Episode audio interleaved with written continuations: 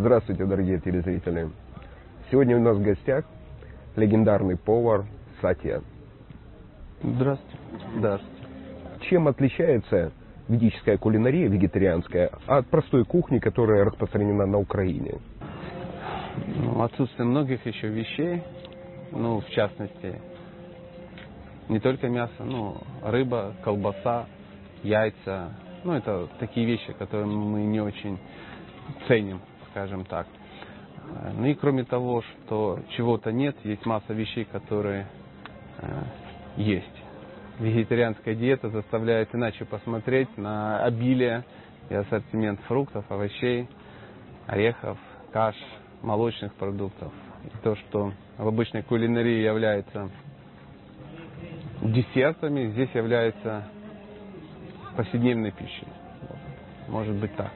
Обычный питающийся э, человек, ну, он не задумывается о том, существует там 40 видов бобовых. Зачем? Когда есть фасоль и горох. Э, то, что есть чечевицы, там 12 видов, тоже никого не беспокоит. То, что существуют фрукты, кроме яблок, груш и бананов. И то, что их можно есть. Не просто не перекусывать, куда-то добавлять, а ими питаться. Поэтому, когда ты становишься вегетарианцем, ну, если это тебе надо, конечно, то начинаешь смотреть на мир немножко шире. Обычно ты на него смотришь такую щелочку и видишь какие-то продукты как дополнение к мясу. А когда мясо пропадает, то вдруг выясняется, что это надо чем-то заменить. И вот эти попытки заменить мясо чем-то приводят к э, подозрительно огромному ассортименту. А лично вы давно перешли на вегетарианство? 15 лет. 15 лет я вегетарианец. Так, так случилось по каким-то причинам, поэтому, поэтому я вегетарианец. А вам легко было перейти к вегетарианству? А, ну, при встрече с вегетарианцем возникает сразу жалость к нему и желание помочь. А, также вопрос, три вопроса да, основных. Где ты берешь незаменимые аминокислоты, э, белки, ну и еще какую-нибудь тоже важную, ну, очень важную вещь, о которых ну, все имеют очень слабое представление на самом деле. Я профессиональный повар, и я даже не знаю, где вообще люди берут это. Но любой обыватель знает про незаменимые аминокислоты какие-то, без которых все умрут, причем мучительной смертью, без каких-то белков. Ну, я вешу 96 килограмм, и как-то, заметьте, их поддерживаю. И поверьте мне, это не салат из одуванчиков. А это прошло легко? Не было каких-то затруднений? Да, да, то есть не было вообще никаких э, терзаний. Как я в какой-то момент читал что-то, и там было написано, ну как-то очень шактично, так очень с настроением было написано, что о, цивилизованный человек никогда не ест никого. Мне что-то захотелось быть в тот момент цивилизованным, и я взял и перестал это есть, и 15 лет это не ем. Нету какого-то усилия, что от чего-то надо отказаться. Смею вас опять же уверить, что мне не снится шаверма по ночам, и от запаха шашлыка мне ну, не становится дурно в предчувствии. Мне просто это, этого не стало. Как вы относитесь к сионизму? Я к нему не отношусь. Также, также я не отношусь к невегетарианству. А где вы учились? 15 лет назад в Украине это была экзотика, вегетарианская кухня. Ну, я профессиональный повар, я когда-то закончил кулинарный техникум, как и большинство смешных людей в этом мире. Но я не был, скажем, очень привязан к этому. Не так уж сильно мне это и нравилось. Но когда я стал вегетарианцем, выяснилось, что надо как-то пробовать это все готовить. И первые три месяца я ел узбекский лаваш, посыпанный сыром, запеченный в микроволновке. То есть для меня даже как для профессионального повара возникла ну, такая как бы проблема. Я не понимал, как это делать. Но вдруг оказалось, что это не сложно. Ну, условно, не сложно. Так уж получилось, что какое-то время я провел в храме, мне ну, было это интересно. Я там немножко жил и общался с людьми, которые ну, немножко дольше, чем я, вегетарианцы.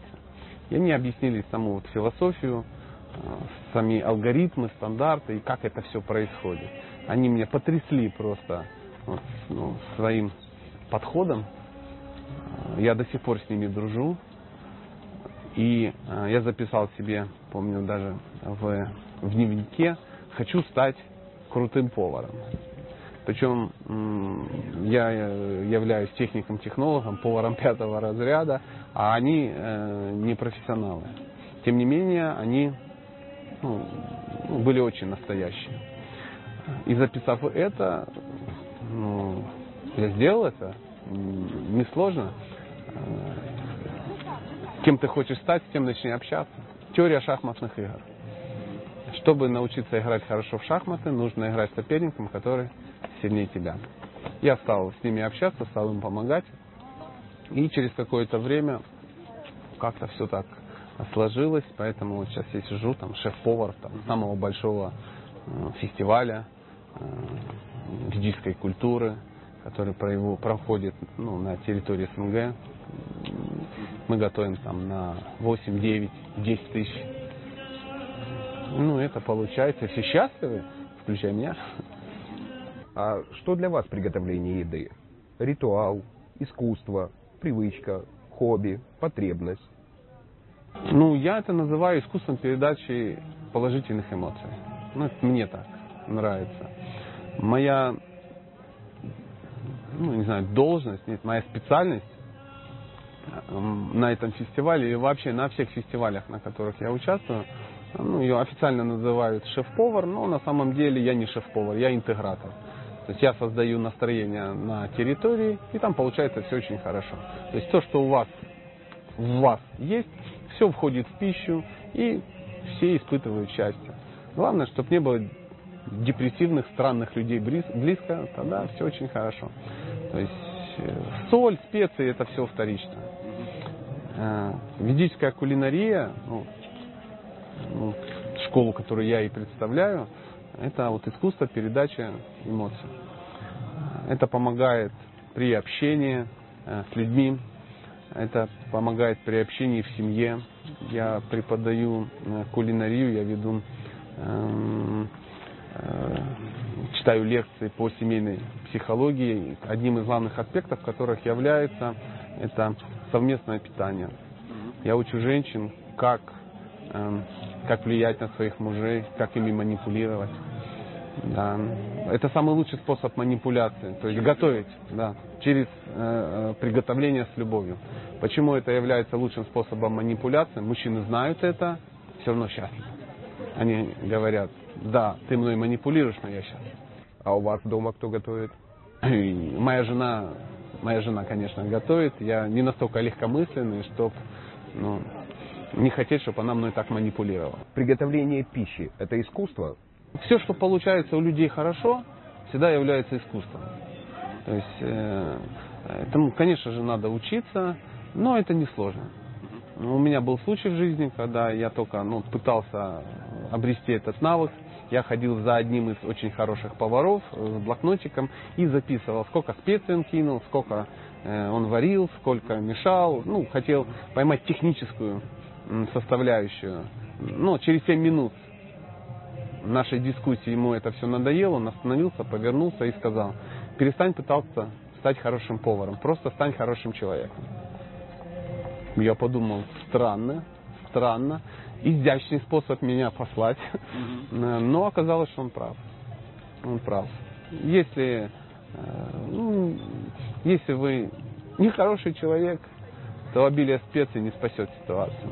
Или какие-то технические моменты, или какие-то технические хитрости кулинарные абсолютно не спасут. То есть вы можете через пищу передать то, что у вас, то, что у вас есть. Это, это работает. Есть распространенная пословица «Путь к сердцу мужчины лежит через желудок». Подтверждает это ведическая культура? Она даже усугубляет. То есть мало через э, желудок э, достичь мужчины, через желудок можно сохранить мужчину. И этому я учу студентов. И женщины говорят, что это работает. Потому что в ведической культуре существует шесть видов любовных взаимоотношений. Ну и нам, как людям западным, нам сразу мерещится Камасутра или какие-то подробности, такие вот телесные, скажем так. Но там немножко все иначе. Первое это дарить подарки, принимать подарки. Первое и второе. Третье это открывать сердце, выслушивать о сокровенном. А пятое и шестое это угощать и принимать угощение. То есть это является любовными взаимоотношениями. Это то, ну, это то, что помогает людям ну, строить эти отношения. Современная м, цивилизация практически лишена этого. Э, фастфуд, э, быстрое питание, э, постоянно занятый чем-то женщина. То есть ну, мы должны признать, что современной женщине приходится самой на себя работать. Отсутствие ответственных мужчин приводит к тому, что женщины пытаются выполнять их функции, и при этом у них не остается времени на то, чтобы заботиться о, своих, ну, о своей семье, кормить свою семью. И это причина того, что разваливаются очень много семей. Очень много это слова очень много, даже 80%. 80% браков разваливается. А те 20, что не развалились, там тоже не все ну, фэншуй. В восточной кухне очень много специй. Одних это привлекает, а других отталкивает. Что для вас специи? Ну, специи, как я студентам опять же объясняю, специи они как ноты. То есть вы из них можете составить некий букет. А, если вы умеете пользоваться специями, если вы обладаете этим искусством, да, то тогда вы можете составлять очень приятные композиции. Знаете, как э, нот всего 7, а, ну, а произведений больше. Поэтому очень часто людей отпугивает э, ну, специи, первое, невозможность их добыть. Всем кажется, что специи это, ну, я не знаю, какие-то тайные караваны каких-то восточных людей, там, я не знаю, везут на каких-то верблюдах что-то такое, или какие-то там среднеазиаты в, в желудке каких-то там, в полиэтиленах везут там кориандр, ну, что-то такое. Но это, нет, все, все очень доступно, все, все огромно. Второе, что пугает, это невозможность освоить это. Ну, опять же, все очень несложно. Вы берете, пробуете, вам нравится, не нравится. А в чем прелесть? Вы можете банальное блюдо раз, разукрасить до, а, ну, до, до бесконечности. То есть обычный рис, меняя в нем специи, можно в течение года готовить, ни разу не повторившись. Просто меняя специи, какие-то наполнители. И ну, это радует. Это добавляет немножко красок. Ну, я понимаю, что жареная картошка это как бы вкусно. И ленивые вареники тоже это экстаз. Я сейчас не иронизирую. Но мир значительно шире. Понимаю, борщ, сваренный на неделю, это тоже очень обрадует всю семью, но тем не менее нет ничего лучше, когда для тебя кто-то готовит. Вы наверняка это тоже помните в детстве, э, как бабушка печет блины и под, под ней где-то под печкой сидят там два, а то и три внука, и она печет их. Это же самые вкусные блины.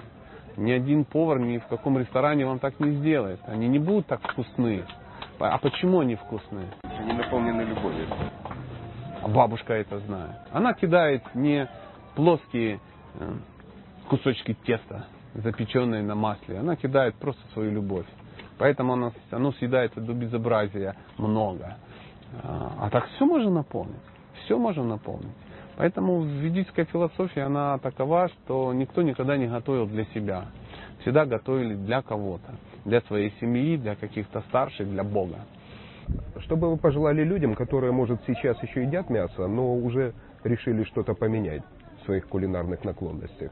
Ну, тот, кто не задумывается, меня не услышит. А тот, кто задумывается, я могу сказать, не бойтесь давайте дружить со мной, я вам расскажу, как это сделать безопасно. Я этот путь пошел, остался жив. Вы его тоже пройдете, тоже останетесь живы. Это минимум. А на самом деле будете счастливы. Спасибо за увлекательнейшую беседу. У нас в гостях сегодня был виртуоз вегетарианской кухни Сатья.